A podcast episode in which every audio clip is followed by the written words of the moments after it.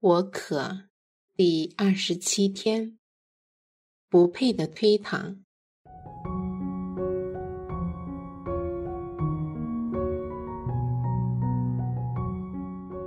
在昨天的反思中，曾问大家有没有对“完美的父子组合”这概念产生任何共鸣？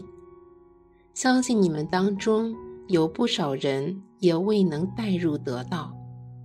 因为不相信自己能与天赋成为完美的组合，这是可以理解的。首先，我们不觉得自己的身份匹配与天赋合作；其次，是我们觉得自己哪里有本事，能够完美的成为天赋的拍档。更何况要去帮助推进救世工程。你可能这样想：这角色一定只有圣子耶稣才能担得起。但这是事实吗？没错，耶稣既是天主之子，当然他的角色是没有人可以取代的。但是我们不要忘记，耶稣曾屡次声明。他只是执行派遣他来的天父的工作。他甚至在《若望福音》第五章十九节声称：“他看见父做什么，才能做什么。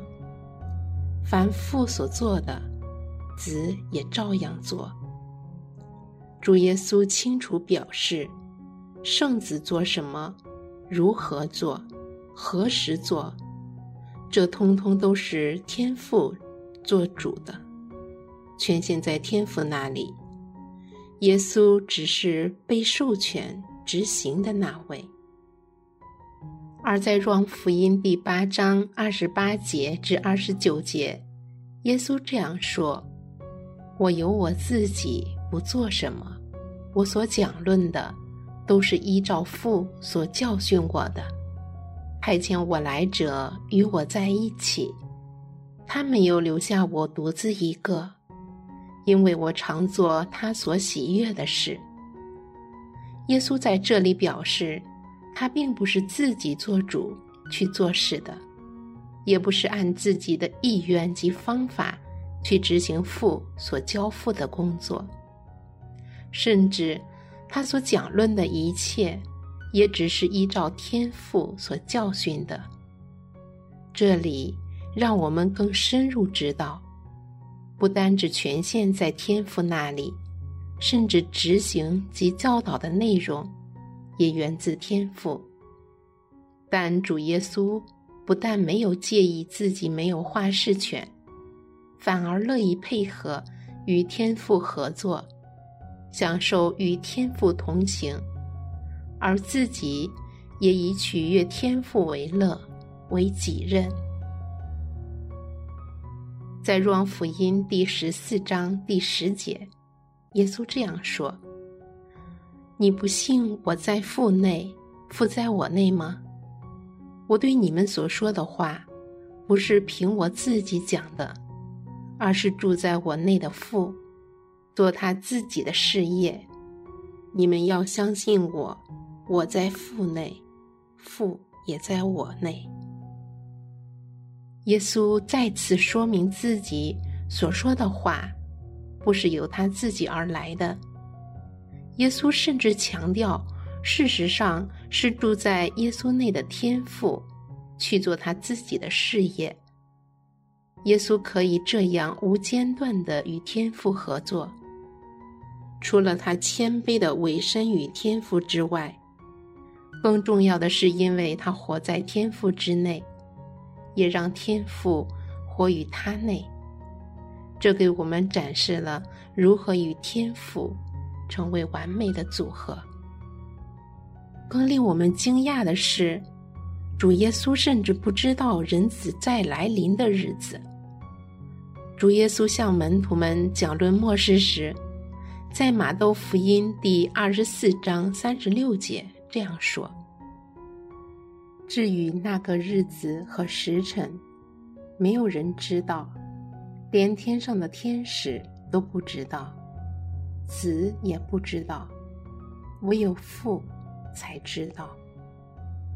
由此，我们可以知道，耶稣是如何彻底的任由天父在他身上做天父的工作，他自己甘愿完全降服于天父的权下，完美的配合天父的安排及工作。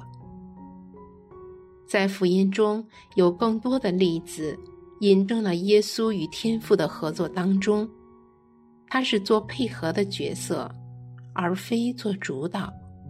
就算自己是圣子的身份，他也将最终的决定权交于天父手中。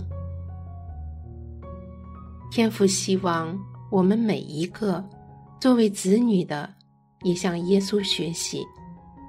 当我们质疑自己哪里有本事，能够完美的成为天赋的拍档，特别是觉得自己软弱、不堪当、力有不逮的时候，都能激起主耶稣，既是天主之子，也能甘愿隐藏在软弱的人性之中，为天父效劳，甚至愿意将自己的软弱。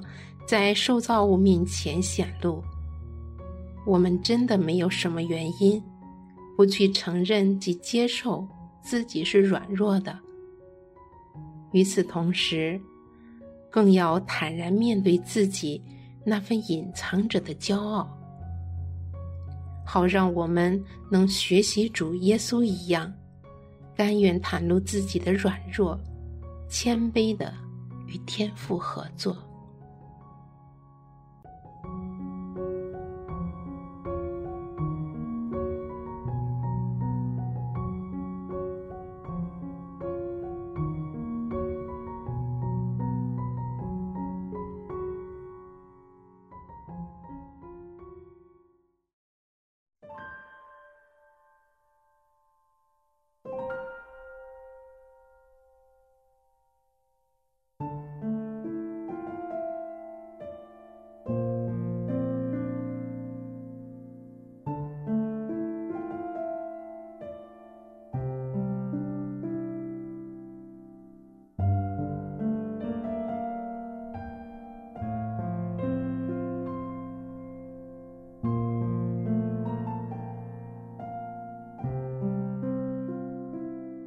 你能记忆起一些主耶稣在福音中谦卑地承认自己需要靠着天赋的大能去行事的记载吗？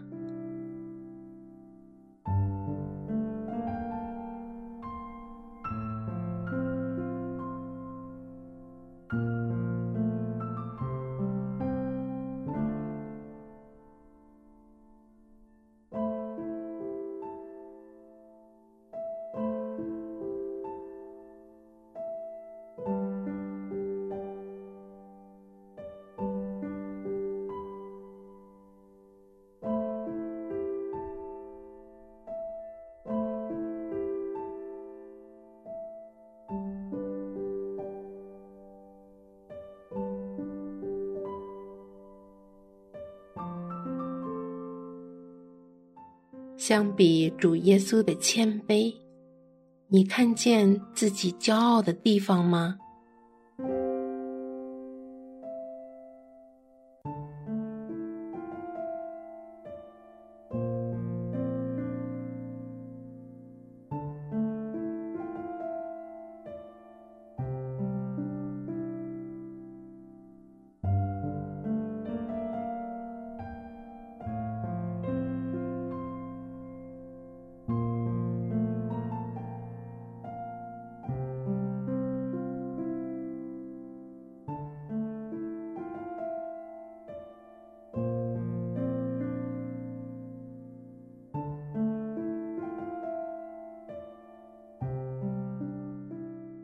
经过今天的反思，你对自己可否成为天赋完美的拍档，有没有新的想法？